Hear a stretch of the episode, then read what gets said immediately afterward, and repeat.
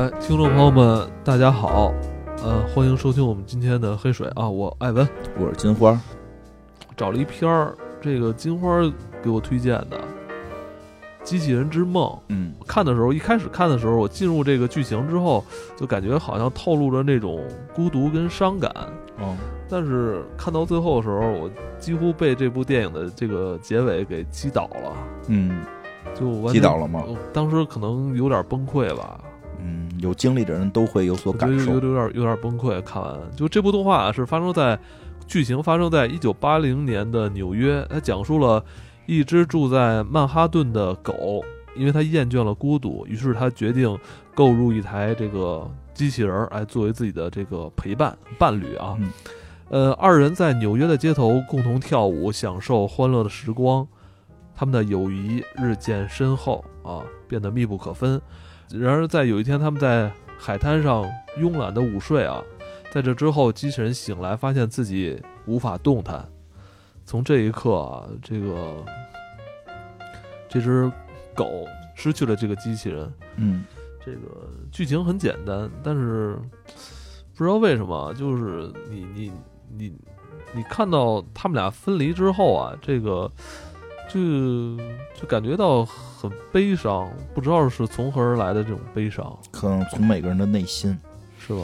从每个人人生的经历吧。我觉得这个片子确实，你要看的话，感受深的话，呃，可能会需要有，不用岁数太大，但是说肯定还是得有一些经历的，嗯，得有一些经历的。而且结尾是做的特别漂亮，对，它并不是一个童话，它并不是一个童话，什么这个王子跟公主幸福的生活在一起，它是一个很现实的东西，很很现实的感觉。很多这个片儿我觉得很厉害的几点啊，就是先说一下，它那个狗啊，不是一个不是指的真的一个生活中的现实狗，它就是单身狗，那对，它是一个单身狗，就是它这个所谓的纽约这个世界，所有的没有人类，所有的人都是动物。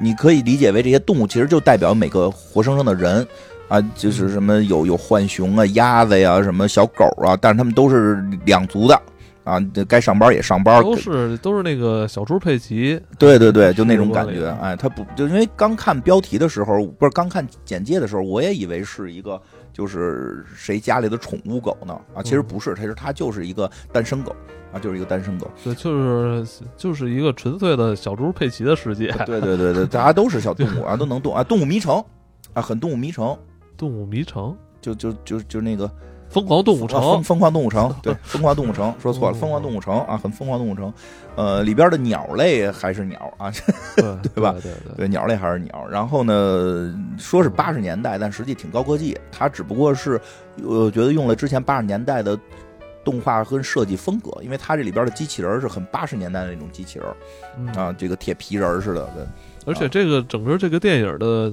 剧情走向，我觉得，嗯，很有那种复古感。对对对，来了，吃的操，这么快啊！来了，是你的吗？我这这么快来了，那我就先挂了，然后咱先录到一个结束点，再再挂吧。我说复古，其实实话实说啊，这个最近 AI 又又火了嘛，Saro 又出来了，这个这那的。但是他讨论的不是 AI，啊，他讨论的不是人与 AI 的关系，嗯，是爱情。所以有很多人看了后来，后来后来觉得触动了，是爱情吗？是爱情，也可以扩展到友情，我觉得就是陪伴吧，嗯，那种感情上的陪伴吧。感情。所以就有人会变成，就是他感情就是。友情也涉及一部分，所以它并不是两个人真的是爱，就是是爱情，但那个太多细节太像爱情。我我觉得是是他那种什么拉手啊、勾手指那种，好像是有那种。你跟你跟你哥们儿勾手指吗？但是我觉得他是跟，我觉得他是投射在一个一部机器人身上的一种感情啊，啊，对，但是我觉得它更像是它是一种。跨越的这种跨越性别或跨越这种呃所谓那那种啊，对，性上的那那种感情。哎，对，你说这这个事儿，它里边没有性，它没有，它没有性就，是那种很单纯呃纯粹的那种抽离出性的感情。爱情那那部分陪伴感吧。的，陪伴是唯一陪伴，嗯，反正我觉得是更像爱情，就是他聊的更像爱情，没我没有找到。呃因为他最后就有唯一性这个东西比较像爱情。你要这么说的话，确实是，对，因为手机你不见不但是我觉得唯一性。但我觉得它比所谓的爱情更纯粹吧啊，。对它，因为爱情就是我们可能现在之前后就是我们，尤其是上上一次免费节目谈的，其实很多是跟性有关的爱情，啊它里边跟性一点关系没有，连性别都有，没有没有连性别都没有，很纯粹，我觉得它是是那种，特别纯，就是它它能击中很多人的内心，可能就恰恰是因为它是那种，可能甚至是高于那个异性之间那种爱了，叫纯爱，它是那种很甜蜜的东西，纯爱战士。哎，是一种是一种 对甜点，是那种甜的那种那个点，是那那种很纯粹的东西。但是我觉得那个东西特别击击中击是的中我们所有人。它是一个没有性别、没有性的那么一个爱，就是因为它就是就是爱情有一个特别重要的点，就是唯一排他性。啊，但是现在也不也说这不是唯一点了，因为现在也有说三个人结婚的，如果现在来说解解释不了这事儿，但是他可能放放在可能一个相对几十年前，啊，对对对，这很很好理解，很好理解。唯一当时还是那个这个很很受尊重的这个这个什么这个一夫一妻制，对对对对因为它这里边牵扯到最后，最后我觉得到最后让人特别泪目的就是它的那个唯一性问题，对吧？那个最后我会讲这那段太精彩了，就是你可以往那个就是爱情这方面去想，而且他给了一个特别好的结尾。没错，那个结尾真是太漂亮了。我昨儿不是跟你说了吗？嗯我看那结尾，我觉得就是是像上世纪九十年代那那种那种爱情片儿，嗯最后可能并不并不圆满，但是一定是特别甜蜜的。对就是我想起一首歌，嗯只要你过得比我好，嗯，这个我就受不了。这不是现在改成这个了吗？所以你说，其实特像九十年代，就八九十年代，有点就是只要你过得比我好，哎什么快乐在你身边一直围绕。我觉得那个对我来讲已经不重要了，就是那种对对对可以舍舍我，但一定要让对方过得好的那种情怀。嗯，我觉得那种东西可能在当在上世纪，可能八九十年代是一种世界上的共识吧。，对，因为现但是在现在这个时代，好像你过得比我，好，我就受不了。是吧？就生气啊 你！生气，他离婚我就炖炖肉吃，对吧？就是，所以他确实是有那种更老的、更淳朴的那种美好的东西。我并不是说现在这种想法不对，那只不过是现在可能问题变得更复杂了。但是他这个片子像你说的，抽离了性，抽离了这个性别，它是一个最回到淳朴的那种唯一的陪伴感的时候啊，唯唯一的相相处实。际上，我们所谓这个呃婚恋的这种爱情也好，还是友情也好，还是这种这个家庭里边的这种感情也好，其实它都有最特别纯粹的那那个点。你是有我我觉得导演是把那个点提炼出来了，对，嫁接在一个呃一个动呃动物外形的一个单身狗身上，与嗯一个机器人儿，呃、对对对，真这个真真他挑选的找的这个点特别好，而且所以这个片儿就很有意思的，应该是去年的片子吧？二零二三年的，我看那个看过的人也不太多啊，嗯，但是几几千个人看过，那么少啊，但是现在被已经上了这个豆瓣的这个这个最近最近的什么热门电影第二名了，不是院线啊，就是那个可能是什么那个千人千面吧？是不是你你给你啊不是，他那是排名，他是排名排名的第二那，不是莫名其妙的？哦，所以我也挺奇怪的，就是我也是我看看看过人不多，对我也是看了那个排名才去看了一下，看了之后真的被感动了，你也被感动嗯了，，就是对，因为我觉得确实结尾那一也块儿也也打动你了。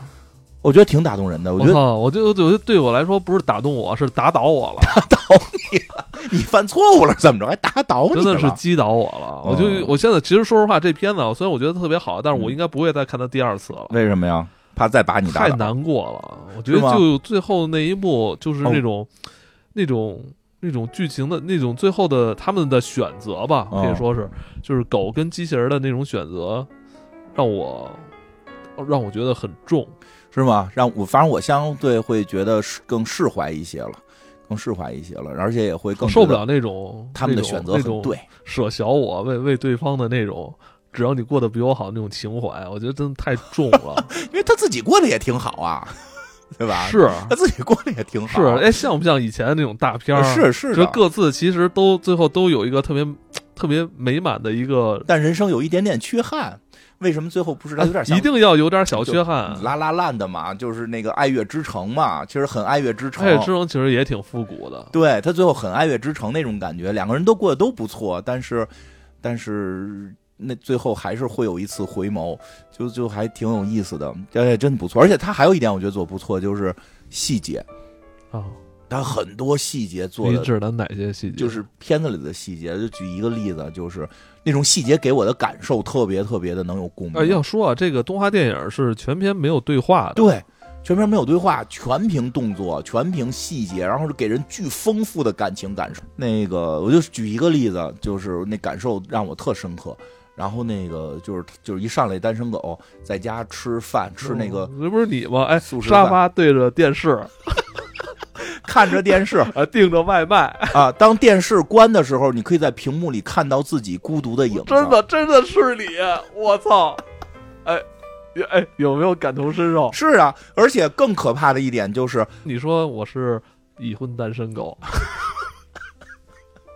更可怕的一点是什么？就是我给大家传授一经验，这片里边哎，真的哎，我发现你哎，你每天都对着自己啊，对啊，对着自己吃饭，有时候你不开不就是为了为了不在屏幕里只看到自己，就把屏幕打开，然后里边会放各种美食，你这样低头看自己吃的素食素食面，你就有一种哎特别悲伤的感觉啊。对，但是我我没有这样啊，我只是说他这个感受我能感觉到，我觉得他那个找那个点特别。特哎呦太细了，我觉得导演是不是有这经历啊？尤其是真的，尤其是关上电视，屏幕里只有一个自己一定是电视对着一个沙发，对你坐在沙发上，但是我旁边是你的床。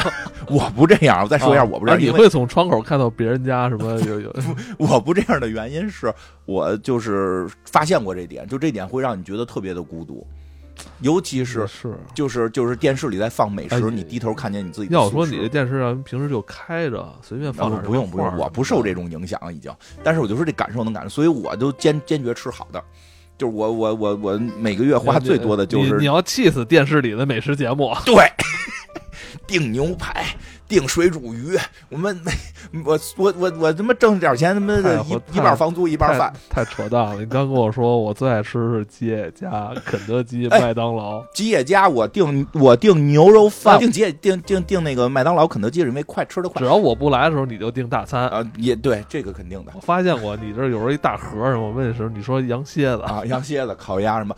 吉野家我也是再单点一份儿这个牛牛牛肉，然后那个那个还得要要那个叫什么呃茶碗蒸、土豆泥、那个煎蛋都是齐的，都得都得齐的，那一一顿也不少钱呢，就是一定得自个儿过。反正我知道现在很多朋友可能会自我觉得自个儿过对你没错，这可能一是定得吃好现代可能现在现在都市人的一种常态了，或者说很多人的是很多人，这不是光我，这很多人都这样。一定得吃好，吃好就不会那么孤独。真的特别怕你吃的是碗方便面，电视里边是顿大餐，然后你不想看，把电视一关，我操，映出自己，就那个感觉特别可怕。但是我我没有，是因为我都点特好。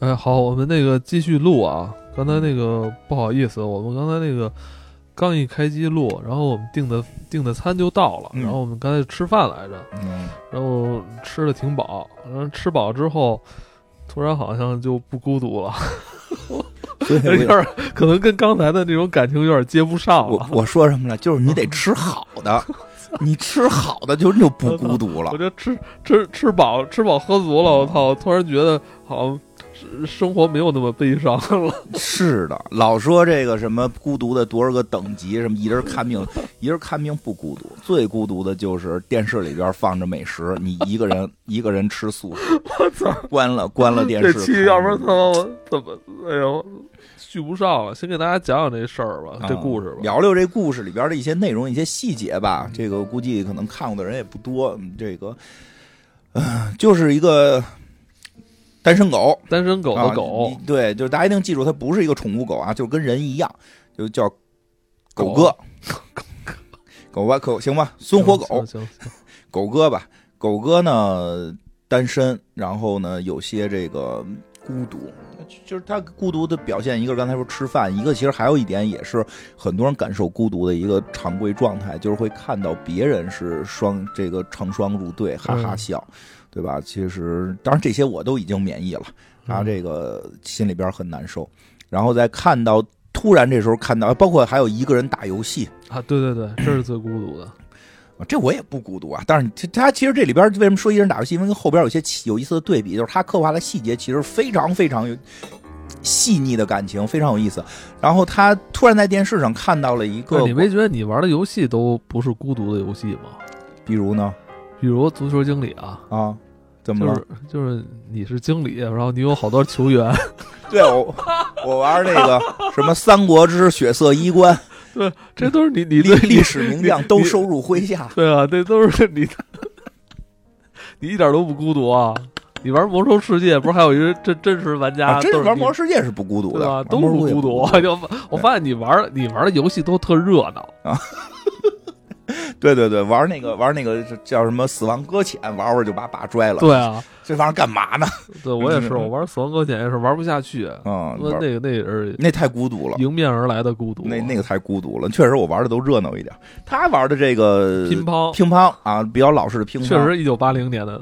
对，然后他他能够赢电脑，赢进他二十一分，电脑五六分。这个这个特别有意思的细节，然后呢，他在电视上看到呢，说突然有卖这种陪伴型机器人的，啊，陪伴型机器人，他就买了一个回家。故事就等于是从这块开始，他跟这个机器人的这个开始了相伴啊。其实确实像刚才艾文说的似的，他并不是一个直接明确指向爱情，因为这个机器人没有性别，至少机器人看起来可能，嗯，这狗是性别也都看不太出来。对吧？所以就是两个就像朋友一样开始相处。这个机器人就他就是突然发现生活变得有意思了。为什么说好多细节特好玩呢？这机器人吧，也跟他打电子游戏，但是他是机器人嘛，给他刷一兔二十一比零，大家挺悲伤的。机器人欢呼啊，这个其实所以有的时候打游戏到底是不是俩人打游戏能不能解决？那天我跟 C 老师打游戏也是。就他那街霸玩就是拳皇玩的少，我老玩我，你说我是不是一直要踢，就一直踢打赢他，这也不合适。打的 C 老师直直说，我这才赢一盘，对吧？就不得放放水，对吧？就是挺有意思。其实并就是很有意思的点是什么？他他就拿游戏这事儿举例，他自个儿打能打赢，挺快乐的。但是有了陪伴的陪伴，给他刷个秃，他没有那么快乐，但是他依然享受其中，就是因为有陪伴了。对，其实人确实需要这种交流啊，需要这种沟通。然后俩人不光不光是这个有了这个这个在家里边原原先这个小狗干的这些事儿，他俩也可以一起出去，对吧？以前这只狗是从来不出门的，对，就特别宅，在家吃外卖，在家看电视，对，在在家打游戏，对吧？而且关键有一小细节啊，他给自己的这个房上装那个给自己的门上装了好多把锁。啊，对，感觉都有点自闭了，这人就就防着外边嘛，有很强的对外的防范心理。对，这个机器人出现之后呢，就能跟他一块儿出去玩。其实这个就他的生活其实打开了，我觉得这个特别好。就是有时候你遇到一个人，你会感觉生活跟跟着他的出现能够打开，是啊，对吧？那个一块儿去滑旱冰，对吧？然后这个，但是出现了一些特殊情况，就是什么呢？他们开始去海边玩了，去海滩上玩，沙滩沙滩上玩。其实最早的时候，这个真的能感觉到是这个小狗带着这个机器人儿，啊，吃什么冰激凌啊，吃热狗啊，那那机器人都不会，他来教机器人。对这个故事里的设定，这个机器人，跟跟咱们理解的那种特别强大的机器人不太一样。嗯，对于整个社会的认知并不强。对，所以很多事儿需要需要狗哥去教他。对。但是这个其实有些细节，比如说，其实有了这种伙伴，这种伙伴对这个社会认知不强的时候，其实也会带来一些惊喜，啊。但是，这个惊喜，这个惊喜，比如说他们去地铁，啊，有一个人逃票，这机器人跟着学逃票。对，学学好学好难，学坏的容易。对对对对，这也看国外也看来挺没素质啊，就老说特有素质，其实也不是，逃票一大堆，对吧？反正我我，当然我有国外的朋友跟我说，他们那儿地地铁逃票都特别多，就直接蹦过去。对吧？这些都是，其实这些对于这个虽然这个事儿不太道德，但对于狗哥来说，这都是第一次体会到了某种刺激，对吧？然后带着他，就是他带着这人去滑旱冰。但是后来他们去海边的时候，我我个人觉得画面上其实已经有一些不太一样的展示了。嗯，就比如说这这个机器人，这个机器人要去这个这个海边，然后小狗想吃冰激凌，其实这机器人没管小狗，拽着它就跑。就是他俩的兴趣点不完全一样，嗯，这并不是重点。其实后边跟他俩兴趣点有关系没关系都不重要，但是他细节会让你觉得感觉到很真实。就是即使兴趣兴趣点不一样，这种相伴也是很重要的。如就是他没有塑造一个说，哎呀，这两个人就是什么兴趣都一样，在一块儿。他们双方不是一种迎合的那种相处，对。而是而是一种更自我放松的那种状态。对，后来那个小狗举着那个冰淇淋给那个给机器人吃，机器人都不吃。嗯，机器人看着海边，它喜欢海。哎，就你说这个，这东西不迎合，其实也很舒服。我不迎合你，但是我想要什么，我会跟你说的。对，然后这个机器人想要的是什么呢？在水里游泳。啊，这机器人也是这个这个怎么讲？瘾挺瘾瘾挺大的。其实他没想过，他其实你刚才说这点是两性。两性相处特别特别重要的一个是的点，就是我跟你在一起，并不并不需要我去努力迎合你。这好的一点，机器人也不管小狗，小狗爱吃冰淇淋，那你就回去买，然后买俩，你那个我不吃，你把那第二个也吃了。就是从小点可以看出来，双方会对对方有一定宽容。这个太难得了，因为一般我会理解啊，就是说拍这些的时候，是是，你可以理解。不是不是，我是说呀，就是说，比如说一般要处理这么处理的话，想处理两个人感情很好，就情投意合。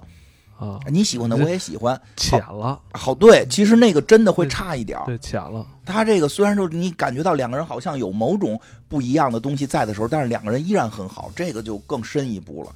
但是他们有一个问题，就是没想过这机器人不太能下水，没想过。啊，因为这机器人它 机器人是一个铁皮人，对，铁皮人的下水它生锈，它它它它它最后就是从这个水里出来之后，它。他尬住了，他他不能动了，但是并不是一上来就不能动，而是他们俩出来之后开始还能动，躺在沙滩上晒暖儿。晒太阳，晒暖晒太阳。啊，晒太阳的时候都晒完了，太阳下山了，这个这个小狗起来发现机器人动不了了，他。这机器人是铁皮的，特别沉。这小狗推也推不动，抬也抬不起来。你这想给它往回拉也拉不走，因为他们在沙滩上。更关键的是，他们所处在的不是一个自然沙滩，是一个沙滩公园啊。恰好这一天呢，是这个沙滩公园最后一天营业。对。过了今天，这大门就关上了。您想要想玩的话，就明年六月份再来了。对对，就是有那种就是按季分的，就是这一季现在就封这个海了，可能要到冬天了，这不适合游泳了，有危险了，然后就这个这封了。他最后这天带不走这机器人，其实那段拍的挺挺那个，有点分别感的，趴在机器人身上呼唤他，然后拖他又拖不走。机器人虽然动不了，眼睛能看见，看见了他的狗哥啊，这么的爱他。然后呼唤它，想把它弄起来走，一一点对话都没有，但你能感觉到小狗在说什么，说你等我，我会来想法带你回带你回家，对吧？这只小狗干嘛去了呢？回家去学习怎么修理机器人儿，重新看说明书，怎么他妈忘了会生锈这个事儿了啊？其实也不难，治疗它并不难，就生了锈，告点油就行，盖点油，盖点油就行。所以呢，第二天呢，这个小狗哎，这个。因为因为那海滩离他家也挺远的，他去一趟也不容易。他回家之后就准备好东西，第二天来到了这个海滩，准备把小机器人带带回去，给他告上油。因为既然抬不走，他给他告上油，让他自己起来嘛。海滩关门了，海滩关门了，他想进去，他想进去呢，他就反正就玩命的推门啊什么的，进不去。然后主要还来了一个管理员，一个大猩猩管理员，告诉他走，你不要捣乱，这个地方已经关了。你现在再想硬闯这个地儿，就属于这个违法了，啊，知道这个小狗很难救它了。好的是在哪儿？这个狗啊，这个这个这个单身小狗真的非常觉得这个跟这个机器人的之间的感情非常重要，不能放弃它，所以它后边就一系列的去申请进入这个海滩也不行，甚至去买了违法的东西，去那个那个大钳子想剪断这个锁链，冲进这个海滩，把他的这个机器人朋友救走，都不行。因为什么呀？因为确实看守看得很严，给这小狗抓了，小狗被判进了监狱。但是这个机器人呢，说实话就是看不见，因为他脑袋只能动一点，他只能看到他所面向的海的那个方向，他看不到在他脑袋后边小狗为了救他，然后每天都来，但是被被最后被抓进监狱啊。但是这，但别忘了啊，这部电影的这个标题叫《机器人的梦境》啊，机器人之梦。对，这个后边哎，后边是什么呢？这个首先小狗没辙了，都进监狱了。最后宝石出来之后，知道自己没法再进入这个海滩，只能等到明年六月份海滩再开放，所以他就哎在冰箱上贴了个纸条，写着明年六月的第一件最重要的事儿，去救我的机器人儿啊，去把我的机器人带回来。哎，这个故事的这个这个机器人梦就要来了，就是那在这。得差不多得估计得有六个月吧，得有半年的时间。这半年的时间，双方怎么度过？嗯，双方曾经那么的好，那么的和谐，哪怕两个人的兴趣不完全一样，但是这种相伴的这种快乐这是难忘的。但是现在被强行的分开，即使小狗如此努力的去想把它救回来，由于各种现实的条件救不回来，怎么办？对吧？这个机器人开始做梦了，第一个梦。第一个梦实际上是由一个现实引起的，就是海海海上来了一群兔子，来了这个这三只兔子，他们是划船来的，啊，他们为什么要到海滩呢？是因为他们的船漏了，他们的船漏了，他们的船漏了，只能在这个海滩，这个叫什么？这个这个登陆登陆临时登陆啊，因为他们从海滩来，他们从海上来的嘛，所以就没有人能拦住他们。他们登陆之后看到了机器人，哎呦！这个不是一个机器人吗？一杵，哎，还有电。说正好我们这块有这个油，有这个这个能给他告上油。这这个兔子船长就给机器人身上这个告了点油，机器人又动了起来，活了。对，机器人活了之后，看虽然在在这个铁链，就是这个这个叫什么这个铁丝网把这个海滩封起来了，但是机器人厉害嘛，一蹦就蹦起来了，蹦起来了，然后回到了家中。回到了家中，摁响了门铃，没有人接，没有人接。他在这等待着狗哥。哎，狗哥为什么不不开门呢？然后突然，这这个他他这狗哥住在楼上啊，这一楼的这个公寓大门开了啊，这个别的小动物走出来了，他就趁机走进去了，然后就在走到了狗哥的这个屋子，继续敲门，希望狗哥能给他开门。他回来了，和他喜爱的狗哥能重新在一起了。但是突然听到“梆梆梆”的声音。是不是？他听着像是楼上的声音，他抬头一看，原来是一场梦。他的第一个梦就是来的小兔子给他告上油，他回家去找狗哥，但狗哥在不在家他不知道。就或许这是他恐惧的，怕狗哥不在家吧。但现实更恐惧，小兔子没救他，把他一条腿锯了。操！因为那个兔子要要要要要用一个零件去堵他的船。哎，对他把整个腿锯下来，发现他的大脚趾可以堵船洞。所以他们扛着一条腿跑到了船旁边，把大脚趾、这小脚趾吧给撅下来，然后给杵到了船洞里。小兔子们划着船走了，机器人躺在那里，一条腿没了，然后强行的这个抬起一点点头，他就这点脑袋能动了，看着小兔子们划着船离开了。但是刚才的他那个梦境也反映了，他确实很想找狗哥团聚啊。狗哥呢也非常想去救他，但毕竟这半年不能去。那你说怎么办？他不能天天的悲伤，已经被拘过一次了，对吧？生活总要继续，该怎么过怎么过吧，对吧？这个万圣节到来，万圣节到来，狗哥，狗哥扮成这个吸血鬼吓唬每次敲门的小动物，对吧？有扮成什么这个弗莱迪的，还有那个是闪灵，闪灵里边那个双胞胎小姑娘的，哎，对，真的就是。真的就是会有那种感觉，就是机器人在海滩上躺着，已经就剩一条腿了，但狗哥总得继续他的生活。他过万圣节也没有什么错，但是有某种稍微有一这种小小的这种悲凉的感觉吧。嗯但是狗哥真的其实也很在乎这个机器人儿。最有意思就是有一组小朋友扮的是机器人儿，操，这一下这个狗哥就一下就崩溃了啊！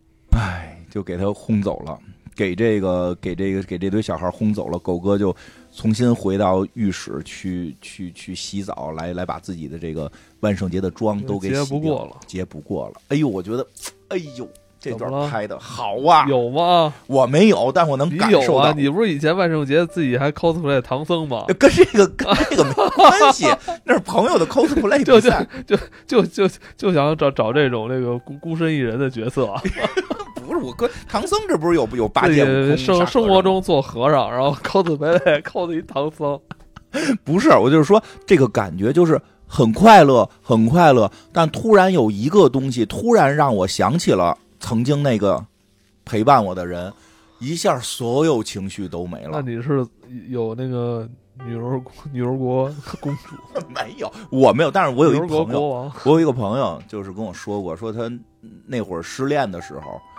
就是就是他开车嘛，他有时候会看到前边的车的车牌号码，就想起那个人的生日，或者想起那个人的车牌号码，就只要有相似的，他就会。突然一下就会想到，不管今天多高兴，哪怕是发工资、升职、吃大餐什么的，突然一下心情就会被，就就感觉被镇住了，就就就震了一下，然后就会荡下去。哎呦，我觉得他这个情绪真的就是一句台词没有，但有过生活经历的那种会感受到这种。然后这个那机器人呢，已经这个万圣节过完了，就将进入冬天，对吧？机器人儿又做了一个梦，嗯，梦见在冬天，雪花飘到了身上，雪花融化了，这些水水又到了他的身体里，哎，相融了。他的这个，他的这个这个，所有刚才这个尬住不能动的这种能动了，他从冰里破冰而出。其实看到这儿，大家已经知道这依然是个梦。看看他第这第二个梦梦到了什么？他梦到了他开开心心的回到了家，回到了狗哥的楼下，然后突然发现狗哥带着一个和他长得一模一样的机器人，在向这个公寓走来。他躲在角落里看着，和他一模一样的一个机器人陪着狗哥走进了这间公寓，然后这个机器人还看到了他，所以他做了一个很生气的眼神。他现在已经是我的，我已经是他现在的机器人了，你走开。这机器婊这你又又能怎样？你说他不爱你吗？他他他他又买了一个跟你一模一样的机器人儿啊！但是这里边他解决了很多那个其他更复杂的情绪，比如那个机器人会不会有情绪啊？原来我跟你的初恋长得一样，你就没有不是人家不不一定是那种异性的那种那种 啊爱，可能就是就是哎就是喜爱吧。我我我觉得这里边出现，我为什么觉得是爱情？如果是友情，这件事无所谓，不是友情也是怕怕被替代的。是吗？对你不就是吗？我怕被谁替代？你不是以前跟那谁特好吗？谁呀、跟不是不是不是贾涛不就啊贾涛不就是一直都特别嫉妒你吗？是吗？没有，贾涛没有，我们是因为别的原因，他不是因为戴没 IT，我们贾涛就是特别嫉妒那谁啊是吗？哦就是他必须是我最好的朋友，啊，不 是不是，那贾涛就是特别嫉妒那那里边有没有别的事儿，有别的事儿，有别的事儿啊。这个我我觉得友友情还好啦，友情还好啦，友情不至于这么的这么的那个在乎这个，没事儿没事儿啊，就是相对这意思吧，就是我，所以我觉得他会更像爱情一点的或者说人可能是那种灵魂伴侣，啊，对对对对，灵魂伴侣不分性别，对但确实是有排他性的。但是很多人能感，不知道能不能感受到，这真的我能感觉到，就是你这个，就就从机器人这个梦来说呢，机器人又能怨什么呢？对吧？你这个这个，因为确实被封锁了，对吧？而且就是说，我们开上帝视角，又看到了狗哥努力的去救过他，甚至为了救他都进了监狱了，他没有办法了。嗯对对吧？他只能在等待的过程中，从这个梦的角度讲，他又找了一个和他一样的去陪伴他，好像也也还好吧。可能但是那个机器人，可能那个机器人觉得，哎，有些悲伤，或者说他他他觉得我我如果这个时候出现的话，可能我会让我的这个主人，嗯是不是、啊？这个我的主人朋友会啊，很难做吧，啊所以他就躲起来。躲起来了，回到了这个海滩，在冰天雪地之下，看着自己实际还在冰封实际这又是他的梦。这是他的梦，他还在可以冰里感受到这个这机器人虽然那个其他能力不强，但是做梦的能力很强。啊对这个做，梦能力跟人一样，这就情感是细腻。仿生人能够梦见电子狗，对，能够梦见单仿生人能够梦见单身狗。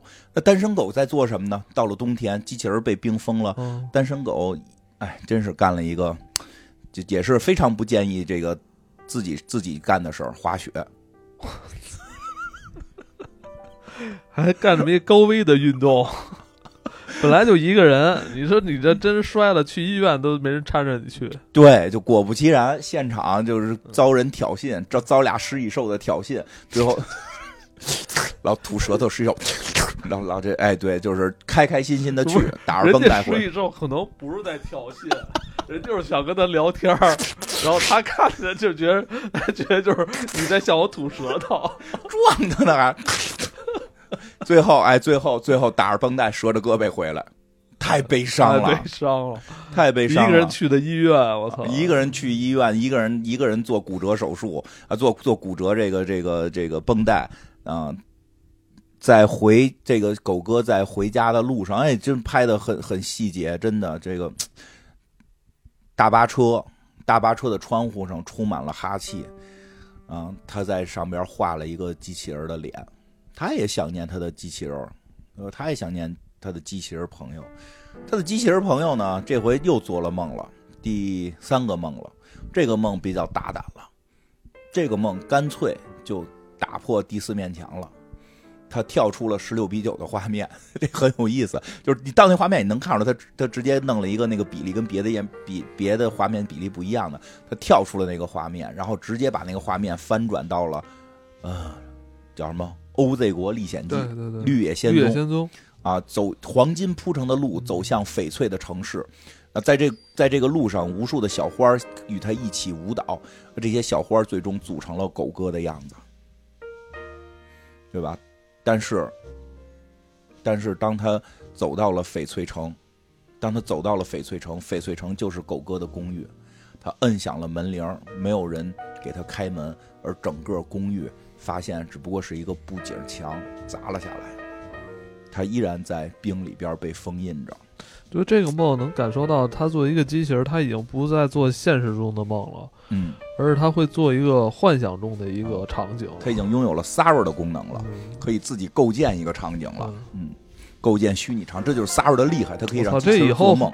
哎，你说以后会不会就这种东西，就是给他就 Sara Sara 这种东西给他放到咱们个人终端上，咱们戴着这种这种 VR 式的这种眼镜，然后说我现在想要一个什么场景，对，他是吧？有肯定会有，如果如果你不会编这个东西，你肯定会有预设呀，对吧？比如我像有阳光沙滩什么这种场景，哇一下就来了啊，，这太简单，现在就有了。是吧？我想想想我们哎，美女是吧？啊，对对对，那个那个是主要的。是吧？对我我我要 突然觉得这个这个这个东西马上就要实现了。对，我要桃子，我要风风风和桃子，对吧？这个狗哥在做什么？这这他就是一段梦，然后一段狗哥的现实。呃，狗哥这个故事就狗哥这段就开始有点意思了。狗哥呢上演了一出雪孩子，他在他的冬天下雪了嘛，看到邻居堆了个雪人没堆完，他过去给插上了胡萝卜的鼻子和这个煤球和扣子的眼睛啊，这个雪人突然就活了，开始在大街上溜达了起来。然后狗哥就很纳闷儿，这个雪人怎么活了？他就跟着雪人走，跟着雪人走，结果雪人拿雪球拽他。这时候突然发现，雪人知道他跟着他，雪人跟他做了个手势，跟我来。于是狗哥跟雪人开始了他们的雪孩子的生活。这雪人也挺好玩的，去的是这个保龄球保龄球场，嗯，他那是一什么感觉呀？就到那儿之后，大家都认识，哟，雪爷来了。哎，哎，这这狗哥是我哥们儿啊，狗哥我新的朋友，给大家介绍介绍新朋友。哎，新朋友来，那企鹅有点不忿儿，哪儿弄他妈一狗跑这儿打打他妈保龄球来呀，对不对？然后这狗哥这这这这狗哥还不服，说我也能打，对吧？雪这都里边没对话，全靠表情大家体会啊！这雪人啪家伙给自个儿鼻子蹬下来了。啊，这鼻子一瞪下来，这不是一窟窿眼吗？眼睛抠下来仨窟窿眼吗？自己给自己脑袋给举起来，当一个当一保龄球往前一扔，啊，一个十平啊，全全全打中。然后狗哥呢，第一次打保龄球不会啊，这个一个没打倒啊，还犯一大傻大傻错误，自己摔到了摔到了这个赛道上啊。但是呢，但是这个雪人呢，依然去伸手把他拉起来。其实他代表的就是。他有了新的朋友，而新的朋友带他进入了新的社交群体。这个朋友不温暖吗？也温暖。他在这个最后最后一眼，他是看到这个雪人向他伸开双手的时候，他看到的是那个机器人向他伸开双手。嗯，他还是没有。你要说从这个爱情的角度去想的话，他可能就是，所可能有了新的感情，新的。伴侣，但是他还是对前任念念不忘，就怕在关键时候叫错名字。我哎，我是不想往那个什么你你说的这个爱情这方面去想，但是你要那么想的话，也能想通。他主要是他的他的那个排他性有点太像了，然后然后呢是什么呢？这个是个梦，这是个梦，这狗哥也在做梦了。狗哥在梦里边就梦到了，其实我觉得感觉就是狗哥在梦里梦到了一个新的朋友，但是这个新的朋友依然会让他不能忘记之前的机器人嗯，依然忘不了，这个感情太深了。那么机器人这边遇到了一个我觉得也很有意思的事儿，这次机器人就不是做梦了，已经冬天过去了，春暖花开了，这个海滩要到六月份才才才解封呢，所以他要经历春天，春暖花开的时候呢，来了一只小鸟。从从南方飞回来了，对，然后从南方飞回来了，在他这块住了一个巢，因为他的就他的他他这个胳膊旁边的嘎吱窝这块正好是一窝，正好是一窝，能往窝里边搁东西。小鸟在这住了个巢，没多久生了一窝新的小鸟。这窝新的小鸟里边也挺有意思，这些新小鸟都是绿脸的，只有一个橘红脸的，感觉不太协调，叫什么那个那个叫叫叫什么？大脑大脑发育不完全，小脑完全没发育的那种感觉。扇翅膀，两个是顺拐的，它飞不起来。然后这个这个机器人它虽然只能动脸，它能看到这一切。它用它的嘴来去教这个小鸟。就首先这小鸟害怕的时候，它会用嘴出声来哄这个小鸟。小鸟学飞的时候，它用它的嘴来用微笑和那个不高兴来代表教它你的翅膀该是这个同时向上和同时向下。而且就很感人，教的这个小鸟就教会了小鸟飞翔。这只小这种橘黄脸的小鸟就成了这一窝小鸟里飞得最好的。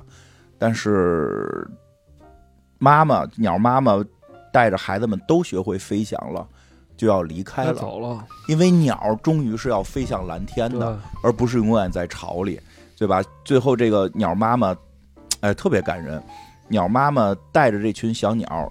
站在机器人的身上，让他能看见的位置，为他唱了一首歌，然后一只一只的小鸟就飞走了。然后这只这只橘色的小鸟就不飞，趴着这个，哎呦，这这手也特别好，趴在这个这个机器人身身边不走，他不走，因为从一开始他害怕就是机器人来哄他，然后从他不会飞翔是机器人来帮助他教他，他跟机器人有很深的感情，但机器人有一个。特别细的一个动作，细节拍特别好，眼睛向上瞟了一下，然后做了一个轻微的头部运动，因为他头能动的这个这个可动性比较弱，这个意思 就是这块有点像孙悟空被压五行山，对他只有那个脑袋能稍微动一点就动这一点也做了一个向上的动作，就是你属于蓝天，你该去蓝天。然后这个哎呦特别感人，这橘红色的小鸟抱着他的头就晃脑袋，就来回晃脑袋，我不走啊。真是真是九十年代啊！你要你 爱他，你应该让他去他适合的地方，他该生活的地方。他生活在蓝天，你不要把那些情歌不都是这么唱的吗？哎呦，这说一个，这说一个跟爱情没关系的，这说一个跟爱情没关系。我觉得这是陪伴。贾涛临走的时候，就是临离开完美的时候，其实有一段类似。但是贾涛跟我急过一回，就是他要走了，然后我一直替他庆祝，然后他最后有一次跟我急了，说的你为什么不挽留我？你要这么说，贾涛是不是对我有别的意思呢？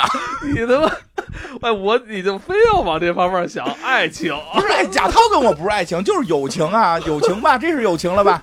友情了吧？是不是？你你非告诉说这种感情只能是爱情，有排他性，这他妈是你说的呀？这鸟儿也没有，鸟儿我就举例吧，举例呗，比如 感情跟爱情有有时候有时候有相似性啊，有相似，别人都在劝他留下，说的那大家一块玩挺好的，为什么只有我一直让他赶紧走也不留他？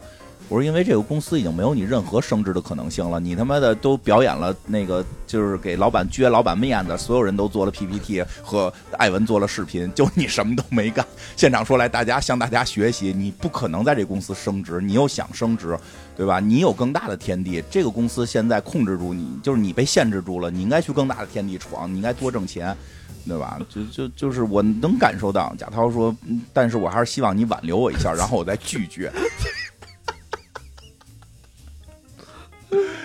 说我说早晚我也走，早晚我也走，去吧，对吧？天天高任鸟飞，这是你该去的，你该去的天空，对吧？就但是真的有那种感觉，就是，哎，真的是，其实很多朋友就离开了，你不能因为任何的说我们俩在一块儿开心，我就去限制他的人生发展，不管是朋友还是恋人，哎，小鸟总要飞上天嘛。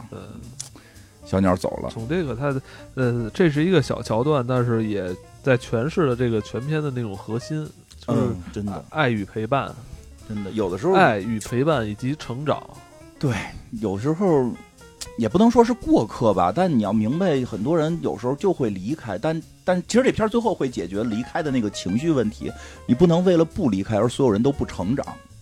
这个是关键，对吧？你不能说咱俩好，然后咱俩不离开，咱俩跟这儿一直臭下去，一直跟这儿耗着啊！对，咱俩跟这儿耗着，对吧？你最后也会把你开了，对吧？真的是。然后这个小狗，小狗，我觉得慢慢缓过来了。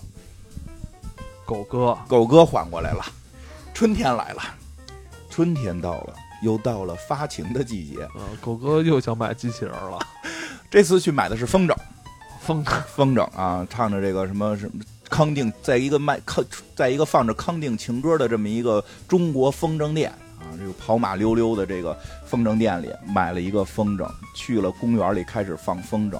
春天放风筝很重要，这狗哥也是，我觉得狗哥脑子是不太行，就是你要玩的话，你也找一你单人玩的呀。老找这种必须得俩人玩的东西，风筝不是一个人玩的吗？你得有一人帮你那个放啊，你有一人一有一个人拉着线，那人不是得不是得得跑是吧？啊，不是那那个人得得拿着风筝，我先先帮你举着，对，举一下，哎，狗哥就自个儿放，啊，挺了不起的，狗哥自己放，放不起来，放不起来，旁边那俩人玩了直看他，是不是？哎，有人自己能放。有旁边有一鸭子姐自己就能放，是人家放风筝高手，放风筝高手穿的那种瑜伽裤，对吧？戴着墨镜，戴着墨镜，凉帽，瑜伽裤，一看就是各种员哎，各种方面他都是这高手，对吧？这套袖也戴着，一看狗哥，哎，这小鸭子看这个狗哥放风筝放不起来，说我帮你啊，没有对话，就过来那意思，我帮你。于是，在小鸭子的帮助下，这是鸭姐姐的帮助下，狗哥把空中把这风筝放上了天空，哎呦。从此又认识了一个新朋友，人生就是这样，总得过嘛。但是狗哥的风筝控制的不是很好，所以这个小鸭小鸭子姐只能手把手的教他，不光手把手教他放风筝，然后给他留了联系方式，说咱们以后还可以玩别的。哎，不过说实话，真的这点也是，真是就是很多感受，我觉得特好玩。嗯，小鸭子骑个摩托车。狗哥在后边紧张的紧紧紧张的坐着，那个双手搭在小鸭子的肩上，我说细节拍的太好了。那双手搭在这个小鸭子的肩上，小鸭子骑着摩托车带他去了河边哎，我真觉得骑摩托车的女孩特别酷，对吧？当然得注意安全啊！我看这个还是得注意安全。这个两个人在河边开始钓鱼，挺好玩，就在于。这鸭子一看就是真的是各种运动高手，那鱼钓一个有一个，钓一个，因为它是鸭子嘛。哎，也是放风筝能飞嘛。狗哥不行啊，狗哥不行，钓半天钓不起来。哎，鸭子姐也是穿的特别的那个，就是简简单啊，这这这叫什么？我想怎怎么说？就是有的时候吧，你看这这，比如说狗哥特专业，帽子、衣服，然后左一背带，右一背带，左一左一筐，右右右一个这个钓鱼竿的。这小鸭子就是带着一个钓鱼竿，一个桶就去了，然后穿的也比较简单，也不戴奇怪的帽子，就一个一个往上钓。狗哥半天钓不起来，好不容易狗哥钓起一个来，这段都看乐了。狗哥好不容易钓起一个来。搁在桶里，那小鱼向他哭啊！小鱼流眼泪了。狗哥，哎呦，怎么放回去吧？放生吧，放生吧，扔回河里。这鱼特高兴啊，就 鱼他妈也是一傻鱼，哎，特别高兴，蹦的蹦的蹦的游。哎，这是一吃的，啪一咬，让小鸭子钓起来了。我觉得这小鱼儿跟狗哥脑子都不太像，但是实际也看出两个人的人生不一样嘛，就是。哎，就是不太一样，但是狗哥依然，这个挺明显的，我觉得有有有有一些恋爱情绪了，跟这小鸭子还是有了感情。有就怎么怎么说呢？就是他跟之前那个梦中的那个雪人也好，还是跟这个鸭子也好，好像也可能一块玩但好像他都没有那么没有那么自如。没有那么放松，他没有那种，他没有那种以前跟机器人在一块儿时候那种自如的状态。对，他这个不享受那种时光感觉。虽然我也可以跟你一起做这些事儿，但好像不是很享受。我觉得享受倒挺他他挺享受的，但是确实不自如，因为实在是他比他不擅长。对对，就是他就他就没有小鸭子擅长，也没有雪人擅长。不是那个狗哥就擅长在沙滩睡觉。对。明白？哎，他就擅长，就擅长这种不动换的运动，有点像你，知道吗？就这种人嘛，打在屋里打游戏，对啊，屋里打游戏，看电视，吃吃吃吃素食，然后在沙滩躺着睡觉，对，就就就这个，哎，但是哎，他细节拍特好，他他跟这个小鸭子回去的时候，手已经不是搭在肩上了，手是搂在腰上，因为骑那是因为骑摩托车吧？呃，走去的时候也骑摩托车，是搭在肩上的，这个情绪变化了。这个情绪变化还是挺明显的，情绪变化了。回到家里边，哎呀，这个确实有点那什么，就狗哥了。这个狗哥了，回去之后磨磨唧唧、磨磨唧唧的，要不然打个电话吧，给小鸭子打电话。打了之后呢，那边没人接，着急了，然后就在等，是什么时候回？因为一般这种电话那边都会就是就是就是记录下来嘛，知道谁打的吗？我操，等于狗哥真成孙火旺了。孙火狗嘛，上就说孙火狗嘛，一直在等小美鸭的回电，哎，在那一边一边一边那个扫地，一边一听电话响，赶紧就把一切都放下，然后东西全碰倒，过去接电话，接了之后在吗？那哎那边没声啊，那边没声，打错的可能是，然后就抱着电话在屋里等，等着小鸭子，等着小鸭子，小鸭子左也不给回，右也不给回。不行，自己去吧。去了小美鸭的公寓，在底下摁了小鸭子的门铃，没有人开门，不知道小鸭子去哪儿了。想，这不是那天钓鱼挺好的吗？放风筝钓鱼，去的时候坐摩托车搭的肩，回来时候坐摩托车搂的腰。这个搭肩跟搂腰的这个身份情绪可就不一样了啊！那到底怎么了？小鸭子去哪儿了？回到家发现小鸭子寄了一张明信片，我去巴塞罗那了，我去欧洲生活了。亲你，嗯，拜，拜拜。狗哥，狗哥误以为这一切都是爱情，但他是自由的小鸭子呀。狗哥是个宅呀。哎，不过说起来，你狗哥，我看的时候根本没有往你说那方向去想。嗯，你我想的多。狗哥怎么不去欧洲找小鸭子呀？他不能去。哦，他还有机器人呢，他叫六月一号等着接机器人，解救机器人，解救机器人呢。哎，其实我们都真的，我看到这都觉得他应该回来去解救机器人。因为看这时候我不知道结尾，我真的觉得他要去解救机器人的时候，机器人那边出事儿了。出什么事儿？狗哥是进不去，被人抓，因为他他妈从从大门撬锁，人家是有密道的，人家有一个有一猴子来了。有一猴子，他他妈就有知道密道在哪儿，从下水道钻到这里了。为什么呀？他在每年呀，这个冰雪过后，这猴子都拿一个那个金属探测器过来探宝，啊，就比如谁落这儿的这个戒指，谁掉这儿的手表，啊，一撸袖子，一拍手表，是不是？他是挣钱来了。再不行，找点废铜烂铁，还能卖卖的垃圾站呢。哎，捡这么一个大机器人儿，捡这么一大机器人儿，得能卖多少钱呢？机器人挺美，机器人终于啊，事隔五六个，事隔四五个月，终于坐起来了。这这猴子拿千斤顶给它顶起来，搁在小推车上。机器人看着自己只剩下它一条腿儿，然后离开了这个沙滩。其实这会儿你们知道，狗哥回来应该是找不到它了。这机器人去哪儿了呢？让这小猴子卖到了垃圾处理站。嗯，垃圾处理站呢，这个有一个鳄鱼大哥，鳄鱼大哥家里边是看这个 WWE 的啊，就是这个世界什么美国职业摔跤比赛特虎逼的一群人。当他们拿到这个机器人，就像扔这个扔这叫什么链子球一样，扔向了垃圾堆。啊，这个机器人撞在了一个保险柜上，撞碎了。不就不能说死了吧？但是确实已经不能动了，已经不能动了。给毁了。六月一号到了，小狗第一时间拿好所有修机器人的行李，坐着这个班车来到了沙滩，没有看到机器人。他努力的用鼻子去闻，找找这个机器人在哪儿。他最后终于找到了机器人的一条腿，就是当时那群兔子拉，只只只把一个脚趾头拿走了修船，剩下的腿扔在了沙滩上，找到了这条腿，但是找不到了机器人。就是这个电影演到这儿吧，其实我并没有想到，或者说我并我之与我之前设想并不一样。嗯我认为他们之前就是重新再见面只是一个时间的问题，嗯，但是我突然发现好像就再这个这个简单的一个。对我对于对于我这个观众来说，这个简单的可能剧情设想上的这个心愿已经无法再达成了。我突然感觉这个剧情可能要往一个不好的方向去去扭去去去走了。对我这这时候突然在孤独以外，会那种悲伤会突然这个隐隐的渗出来，对有一种不不好的这个预感了。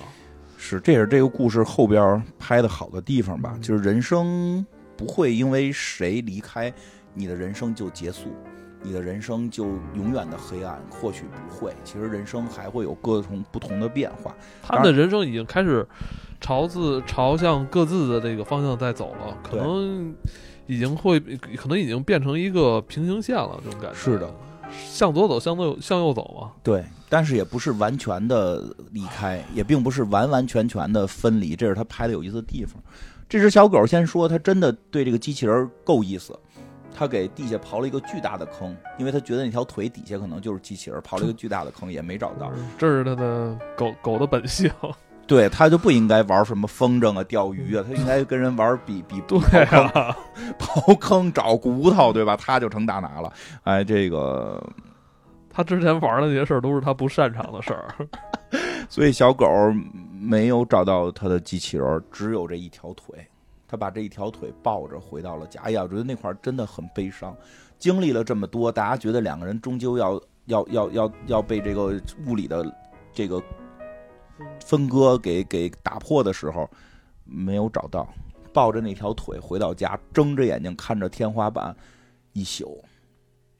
这个反正我还是挺有挺有一些感受。有时候人在这种失失恋也好，或者说失去一个朋友也好，有时候会这样。有时候，嗯，为什么？怎么会这样？你不觉得你们的这种举动都有点笨吗？小嘛那个就是你们还是有去改变这个事态的这个很多方法，但是你们一样都没有做，你们只是待，只是躺着，因为他不知道该怎么办嘛。有时候是不知道该怎么办只。能说他终终究是个狗。现在不就知道了，没事这。闻味儿嘛，那东西从哪儿从哪儿走，它不是狗吗？闻闻，追踪一下，时间太长了，追踪一下信息。时间太长了啊！狗哥，说实话，狗哥倒是行。狗哥最后想开了，狗哥后来想开了，像我一样，后来想开了买了一小 A，啊。总有人，总有人会会来，总有人会走。不是机器人没了嘛，再去买一个。他就抱着那一条腿走到了机器人商店，说：“我要一个这条腿的机器人。”其实他有点要变成那个机器人做的第二个梦，就是买个一样的机器人回来代替他。但是没有了，停产了。你去看看新机器人吧，啊，看见了一个金色的机器人，一眼相中，就他了。就他了，就把这个小金机器人买走了。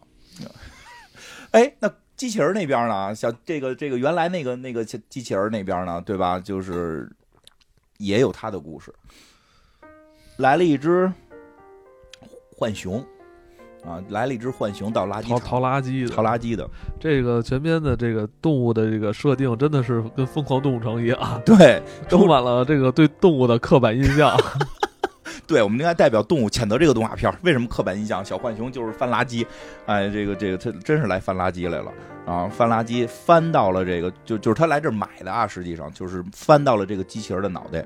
他本来是想要别的东西，结果在这儿找到了这个脑袋，他就跟这个鳄鱼老板说：“我要这这个机器人儿。”但是机器人已经散架了，于是他只买到了头和三只。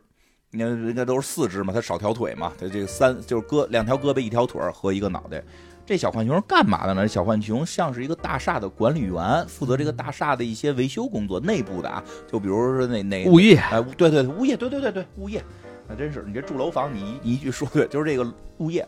然后呢，他也有手艺，就是因为他修修补补，所以他看到这个机器人，他觉得也能修好，但是他没有身子了。他最后找来找去，在家里找到了一台大型的录音机，啊，把这录音机作为身子给这个机器人装上了。这是声波了，啊，对，变成音波，哦，不是声波吗？啊，声波，对，反正就肚子里能出磁带那个。哎，是叫声波还是叫音波？不重要，不重要。然后这个腿也给他装了一条这个不能拐弯的假腿啊，这个把这个机器人给治好了。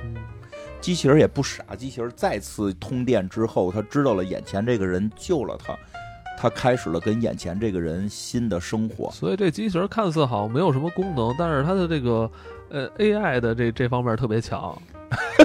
AI，呃，它其实很拟人化了，因为它很拟人化呀，很 AI 啊它。很爱，它很快乐，他和机器人儿，就是这个机器人儿和这个小浣熊一起去在给这个大厦收垃圾，去刷墙，而且每次它还能放上音乐，是这个是这个谁喜欢的？这个小浣熊喜欢的。他有两盘磁带，其实挺好玩的。对对对，有两个一个是他喜欢的，一个是他浣熊喜欢的啊，对，每次放上浣熊喜欢的音乐，然后这个浣熊说实话也挺挺对他挺好的，很好也是个好浣熊。对，而且他们在顶楼，他们在那个顶层嗯那个、那个在那个地方住，还有天台可以可以可以去烤肉 BBQ 啊 BBQ 的烤肉。然后，而且有一次，这个小浣熊在一个一个当铺吧，或者说这个购物的地方，发现了一条金腿，跟机器人的一模一样，只不过是金色的。给他买回了家，机器人也就走路不用再一拐一拐的了。哦，装上了一条金腿。他现在这个机器人，大家看，头和三这个是两头和两个胳膊和一条腿是原装的，然后现在是一个新的小浣熊给装的大的这个音响的身体和一条金色的。其实他他他知道浣熊都为他做了什么，也他算是给了他一个二次生命啊。对，所以他好好陪着浣熊。浣熊也挺好，浣熊爱做饭，对，老给他做饭。这机器这人浣熊比狗哥强多了，狗哥会修 会修东西，会做饭。他妈狗哥每天就知道玩乒乓，除了他妈玩乒乓就是躺着 点外卖。哎呦，又到了，这不是本身也到了夏天了吗？烟火大会，就是那段真的拍特别有意思。烟火大会，狗哥一个人坐在坐在码头的这个这个长凳上，跟他的新新机器人小 A，他先是这样，他那个拍的特别有意思，他先拍的是浣熊带着带着他的机器人儿，带着就是就是这个原来这个机器人儿叫音响机器人儿，带着他的音响机器人儿爬到了顶楼，看着远处的烟火，特别浪漫。这时候一个镜头切过来，狗哥一个人坐在长凳上看着烟火，非常的非常的木讷。但这个时候，小金过来，就那个金色机器人，小金就坐过来了，你就可见他把小金买了，然后小金还给他带了吃的，然后他跟小金也很快乐的看着也挺好。烟火。两人就我我发现狗狗哥跟什么机器人都相处的很好，嗯，狗狗哥就是跟其他动物好像相处的没有那么自如。因 因为因为他老玩不擅长的，哎，所以他跟他要跟他的机器人玩一个他最喜欢的项目。带了这个上来就先给机器人各种涂啊，防晒的、防水的、防锈的啊，都涂一涂一溜。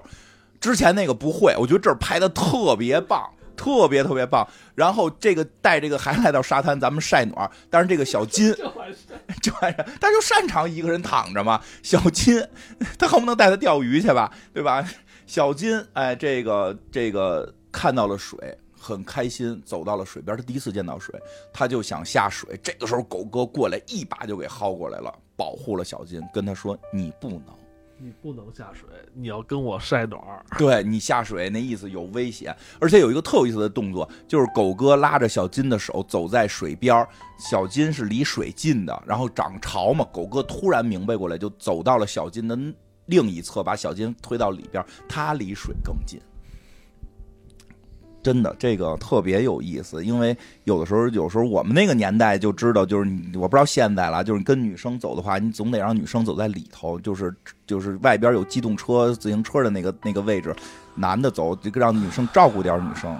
我哎，我我突然想到，就是狗哥因为之前的那那段，呃，悲伤的经历，嗯呃，让他突然成长了，让他学会了。学会了如何照顾一个人，所以是所以对，所以有的时候有总有朋友跟我说说，就是说希望找一个会照顾人的，然后初恋，就是他最好还是初恋。我说不可能，这些东西是训练出来的，谁也不是天生会的，他一定是经历过、受过伤，或者他知道这个东西可能会如何，他才会开始保护。对对对，咱最近不是有一个朋友也是吗？我们以前老老一块儿出去吃饭，最近他不给我们吃了嘛。他说这个第二次得把握好机会，不能整天在外头瞎浪了。谁呀、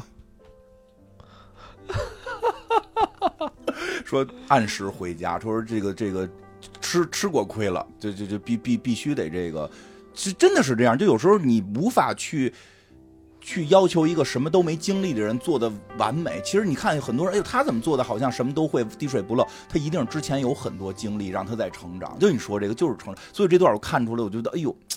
这拍的也特细，其实这种不管是友情还是恋情，他有的时候双方的那个相处，真的是跟跟他经历过一些东西有对关。，这也是他的主题，就是这种爱与孤独、冒险与不幸。我觉得它是普遍存在于我们每一个人人生的这种一种人生经验，对，就是这种这种经验。这种情感层面的共鸣，我觉得就就可以让这部电影能触动更多观众的这种心弦。哎，就说到最后最精华的这片，真的最精华，最后有点我有点治愈了我最后那块儿我被击倒了，啊！你我我我我被我被击中了，你被击倒了，是什么呢？这个音响机器人跟他的浣熊炫浣熊哥在天台 BBQ 芭比 Q，然后呢，他呢浣熊说：“你帮我拿点番茄酱去。对他去进屋拿番茄酱，他的那个站走在屋顶，突然他好像觉得有什么东西在召唤”他。哦，对不，就是那个用余光扫了一眼楼下，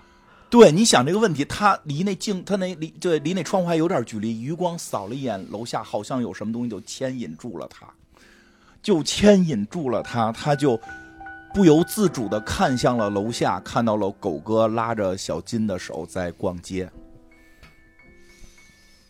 那一刻，他可能之前已经平复的那种内心又重新起了波澜。对，然后之前所有跟狗哥的快乐生活，尤其是两个人躺在沙滩上，一个人，狗哥偷偷的拿小拇指勾住了他的小拇指，然后也想到了狗哥在在他不能动的时候努力的去救他，用尽了所有办法去救他，他终于。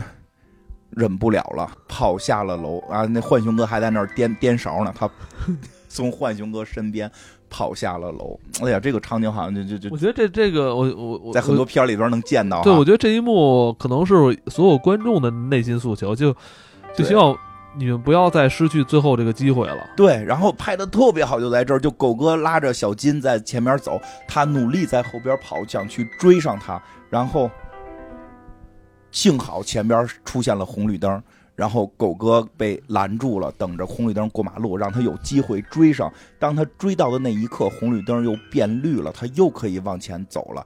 他的那一刻我都我都特别揪心了，我说他到底会不会拍肩膀啊？对他有可能不拍吧？我觉得他可能不拍，但我希望他拍啊！他希望拍，我希望一个最后大团圆的结局。他的手伸出去拍了狗哥的肩膀，他没有忍住。狗哥回身看到了他，首先震惊是他的脸，但身体和腿都不完全一样了，但依然认出了他。有一个细节又特别好玩，他马上撒开了小金的手。狗哥撒开了小金的手，都让我想起《将爱情到到底》里边那个那个谁李亚鹏扔扔开那个那个他后来那个女朋友的手，因为听到文慧回来了。文慧回来了，啪就撒手了。就现在这个马上暧昧的，马上就要当女朋友的这个，这当时那人叫什么来着？马上就就撒开那个手了，就就哎呀，这文慧回来了，哎，有有意思，以后有机会讲讲讲讲情情到底。然后这个时候两个人相拥在一起，小金投来了不理解的眼神，当然狗哥好像也放下了一切，跟机器人跟他的第一代机器人。相拥在一起了，我觉得如果故事从结到这儿，我觉得没有没有任何问题。对，这个时候，这个当当当啊，当当当一声，这三三声，就是这个浣熊也下来了，拿着他的铲子敲了这个小机器人的。刚才是个梦，没有小机器人回头看到这个浣熊手里拿着刚为他做的热狗，这时候发现一切回来了，这是一个梦。这个梦是从什么时候开始的呢？是从他看见狗哥开始的。狗哥真在楼下，他想到这一切，我真的需要去下楼吗？我真的需要去再打扰狗哥吗？这样会有一个什么好的结果吗？它又有什么意义呢？他这样可能。这样可能是一个双输的局面吧，至少你们四个人里边有两个人会不高兴，一个是浣熊，一个是小金啊，你不能够直观的开开观众视角说，哎，那小金可以跟浣熊。很多这种结局的时候，大家都都给这么一个结论。这个结论以前以前以前有以前有过一批港台剧，确实是这样的，强行撮合大团圆，你有印象吗？有一批是有一批剧是这么设定的，但现实中可能不这样。浣熊跟小金又没有感情。你你现实中这这四个四个角色，可能你你们两个是开心了。嗯，但是真的会有另外两个会很伤心，对他们俩不是凑合在一块儿就能行的。你是是浣熊跟小金会永失我爱啊啊，是的，但是，所以他最后那一刻，他想，要不还是算了。但是他依然也放不下这个机会。他如果就就这时候剧情推在这儿的时候，我觉得最考验导演的是你如何把这个情感给他去化解，这种化解一定是要他让要让他释放的。如果不释放这个感情的话，这个这个不释放是无法化解的。这就是最漂亮。这这时候又又是回到咱们八九十年代电影最爱用的，就结尾要放一首歌，对，跳一支舞。对，机器人就放起了另一首歌，它不是俩袋子吗？对，以前他跟狗哥最喜欢的音乐，他跟狗哥爱听的那首歌，这个这个机器人啊，关于机器人的歌，放他在他在楼上的阁楼里。开着巨大的音量，他把对他把音量放到最大，能让楼下也听到。所以这时候他放弃这首歌，狗哥其实听到了远处的这个音乐。但是狗哥的第一反应就是也跟着这个节奏去翩翩起舞，因为这是他也他喜欢的音乐。对他只要一听到这个音乐，他就会跳舞。所以这时候一个人在楼上，一个人在楼下。然后就开始跳舞，而且镜头切得很漂亮，就切成了一边一半，一个是楼下跳舞的狗哥，一个是楼上跳舞的机器人，他俩的动作是可以遥相呼应，就好像双手相拉着一起这个一样跳一样。他们的最后一支舞蹈是在隔空相跳。我操，这个处理真的太棒了！这个情绪给他释放了，他不可能彻底这辈子他不可能彻底忘掉狗哥，但是他也不能再跟狗哥在一起，总需要一个释放。真的在那一刻，哎呦！操，在那一刻让我想起了《笑傲江湖》里边，最后令狐冲跟小师妹在在那个大决战之前，人家都紧绷着，一个已经跟任盈盈在一起了，已经一个已经跟林林平之在一起了，依然打了一套冲灵剑法。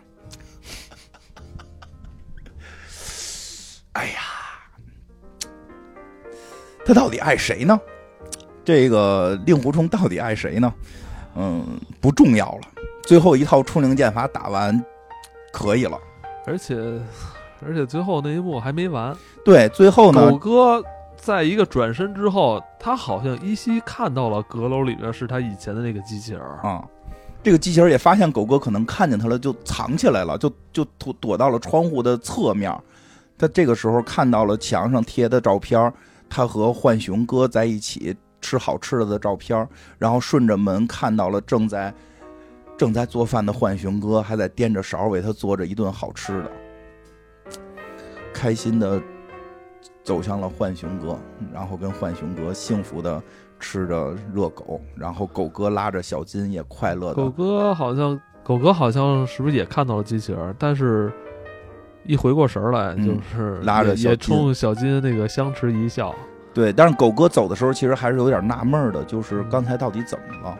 我刚才我到底有没有听到那个音乐？对有没有他，有没有那个音乐？这个人在吗？是不是刚才我看到了他的背影？操！觉得不重要，真的至少我们曾经，哎，至少我们曾经还有，至少我们还有有，至少我们还有，至少我们还有那首歌，还有那首音乐。有点感动。突然想起了以前的一些事儿，确实曾经有过，啊好像有没有那么一首？有没有像周华健这种？有没有那么一首歌让你想起我？有没有？有有想起艾文，但是背给你逼掉。我说的是艾文，就是哎哎，当然正经的，就是背景这背影这个时候还真的是有过体验，就好像你曾经，哎呦，那个拐角是不是见到的那个正开心着拉着另一个男生的那个女生是他？就哎，反正肯肯定是有过吧，就是见没见到过并不知道。然后，但是更有意思的，就更好的是小金在身边开始跟狗哥一起跳舞了，嗯，他们俩也很快乐。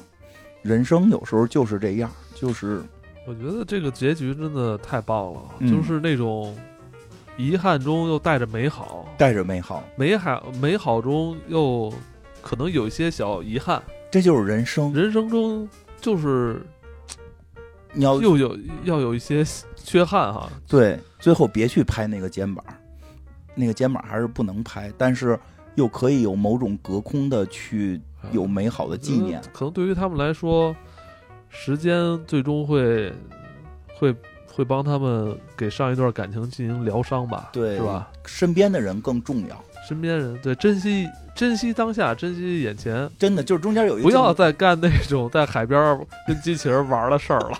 就中间有一段就是那个成长，我觉得对于他们来说，对于他们彼此来说，成长更重要。对成长，有些人就是这一生陪你一段，是让你走过那个时间，让你去成长的。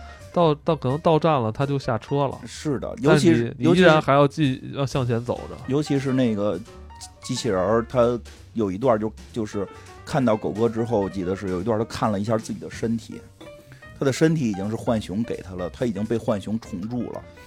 如果没有浣熊，他可能根本就再也醒不过来了。这个不能说是恩情，但是就是说，就是不是说谁对你有恩，你就必须要跟谁在一起。我觉得机器人他也是有成长的，他成长，他成长的最标志一点就是他知道责任了，对他要对现在这个浣熊要起负责。如果他一跑了之的话，那那曾经浣熊浣熊对为他做了那么多，对你不能一走了之啊。对，而且真的就是有一点，就是浣熊已经改变了他了，他也不是原来的自己了，对吧？就是就是，这是一个你跟浣熊的新的快乐的生活，又不是不快乐，你你也很快乐我觉，得这绝对是跨越、超越所谓那个爱情因为有时候爱情总总受总受性的这个这个这个影响我，觉得他们觉得是超越我觉得他们是是更纯爱更，我觉得他们是更纯粹的那种人类意义上的那种大爱。对对对，他他他是他是相对比我们一般聊爱情他不是那种我我想要得到你的，肉体，不是我不是说那种我想要得到你的那种关注，嗯我想要得到你的这种关心。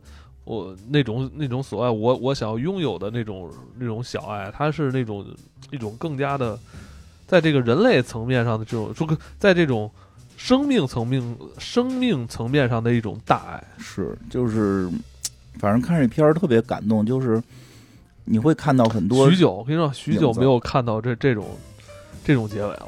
是的，很美好，很美好，而且就是它会让我觉得真的让我想到了小时候看正大剧场，就每个周末，就每个就到周末最后跟家里人看完这个电影之后回屋睡觉，但心里久久无法平静对，是的，还想着那个那个那个漂亮的阿姨。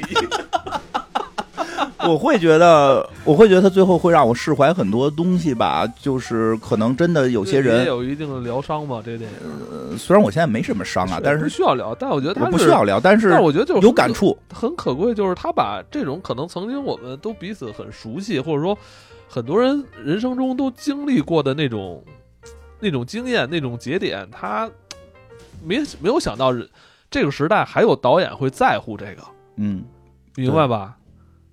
就现在还居然还有导演，还有这些艺术工作者，这些创作者，还会在乎我们曾经是我们曾经都有过的那种那种经历，嗯他会把这拍成一个这种可能相对来说比较荒诞一个动物的一个动画片儿，对，实际上没有想到啊，实际上就会，但是会也想起来就会，就是我我不我我会觉得相对还挺美好的，就是释怀一些很多东西。虽然我已经不需要去所谓的这种疗伤了啊，就是毕竟你这这这么多岁数这么大了，但是确实也会让觉得自己也挺美好。其实可能有些人他。就像那个机器人身体里一直还装着狗哥的那盘录音录，就是那个他喜欢的那首歌，其实就代表他在生命中确实也伴随过他，对吧？其实可能有些人会有一些他喜欢的跟我一样的东西，在这个生命中我离开了，他也依然会喜欢。我也会喜欢一些东西，可能跟以前的一些人有关，但现在或许已经跟他关系不大了。但是大家就是这么相伴着成长的我。觉得他提醒我们，有些东西没必要遗忘。我觉得对我们去正视它，对对对我们去正视它。有时候太逼着遗忘也没必要，它是组成你生命的一部分。对对对，只有我们还想起那些过往，我觉得这才是我们完整的人生啊。对，别去拍肩膀就行。他，你可以就是因为人人一生走到这样，他一定是你以前经历的。但我觉得真的很难，和就是不是所有人都能走到。就当我知道这这电影虽然是他找的是我们很多人生经验的这种点，嗯但他确实是超越了大多数人。拍肩膀的是多。但拍肩膀是多数，我我 最后可能首先我承认我是个我是个爱拍肩膀的人最后。可能很多人的这个这个这个这个这个故事就结束在这个拍肩膀上了，可能。哎，因为大对于怎么说，对于我们这些凡人来说，很难不去拍肩膀。